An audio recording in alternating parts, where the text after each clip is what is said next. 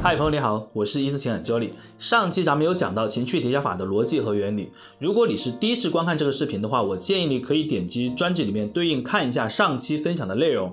前几天呢，有朋友问啊，都是关于情绪叠加法如何运用的，甚至很多人都会认为呢，情绪叠加法就是理所应当的不断去死缠烂打，只要够坚持就可以了。这让我很汗颜。死缠烂打的纠缠并不是正面情绪的叠加，只能适得其反。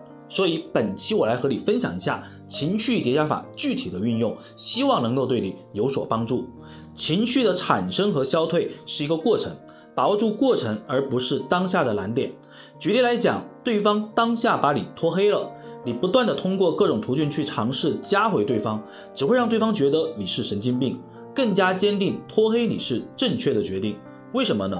因为当他决定拖黑你的时候啊，只有可能有两种结果。一种呢是对方受负面情绪的影响，你一直以来的操作对于他来讲呢就是刺激而不是安抚，希望安静一下，希望能够平复下自己受伤的心灵。另外一种呢就是对方心中的负能量已经超过负债了，不愿意去面对和选择，希望拖黑之后呢能够逼迫自己做出果断分开的决定，也不用给到彼此希望。所以你看，你不断的想要加回对方的动作，都是违背他自我意志的。所以这里划重点啊，传递正面的情绪需要你在不违背对方自我意志的前提下去传递，而不是死缠烂打。回到拖黑的情况来看，你应该解决的是梳理出基于目前状态下你可以做出的行动，而不是你要求对方一定要来回馈你。你的付出是正面的，你的要求就成为负面了。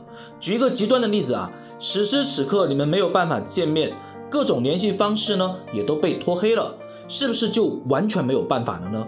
但是呢，这里有个小 bug，也就是在对方手机通讯界面里面有一个骚扰拦截功能啊，你每一条手机短信都会让他的手机骚扰拦截这个位置呢出现红色的提示。当然，这个时候你所发的信息真的是需要。斟酌一下才可以了。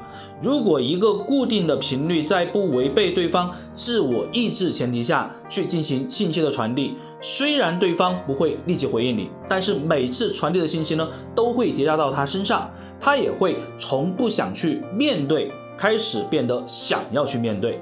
当然，这只是一个极端的例子。事实上哈，在完全脱黑的情况下，千万不要想着等一等再说，你不去刺激对方的情绪。对方就会像一滩死水一样，越来越沉寂。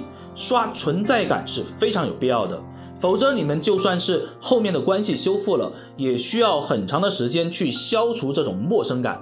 叠加的情绪呢，是为了让对方想法产生动摇，不用在意是好的情绪还是坏的情绪。这个办法适用于当对方完全不想理会你的时候。试想一下哈，一滩死水。怎么样才会有波澜？很多朋友在挽回的过程当中呢，经常会以投石问路的事情，丢颗小的没有反应，那么就丢颗大的吧。往往一些没有经验的老师呢，也会给你一些建议啊，让你不断去尝试其他的方式去刺激对方。那你觉得这个方式有没有错？其实让死水不断产生波澜的办法，就是计算好时间，以差不多的频率向同样的方位投大小差不多的石头就可以了。回到挽回这件事情来讲呢，这个就是在不断坚持的过程，一件事情重复做一百遍总是有效果的，只要把握好频率和方向就可以了。对方就会想，你为什么这样坚持？真的是你是我的真爱吗？我曾经遇到过一个反复被拖黑十几次啊，最后和好的个案，也遇到过一开始看起来还不错，很顺利，最后呢两个人却越处越淡的个案。挽回的过程中，你面对的是人。有七情六欲的人，只要通过刺激对方的情绪，把这滩死水搅和起来，你就成功一半了。在实际的运用当中呢，我希望你真的能够学会总结和归纳。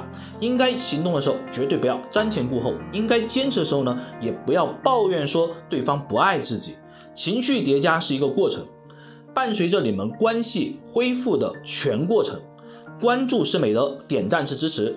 屏幕前的朋友动一下小手指哦，我们下期再见，拜拜。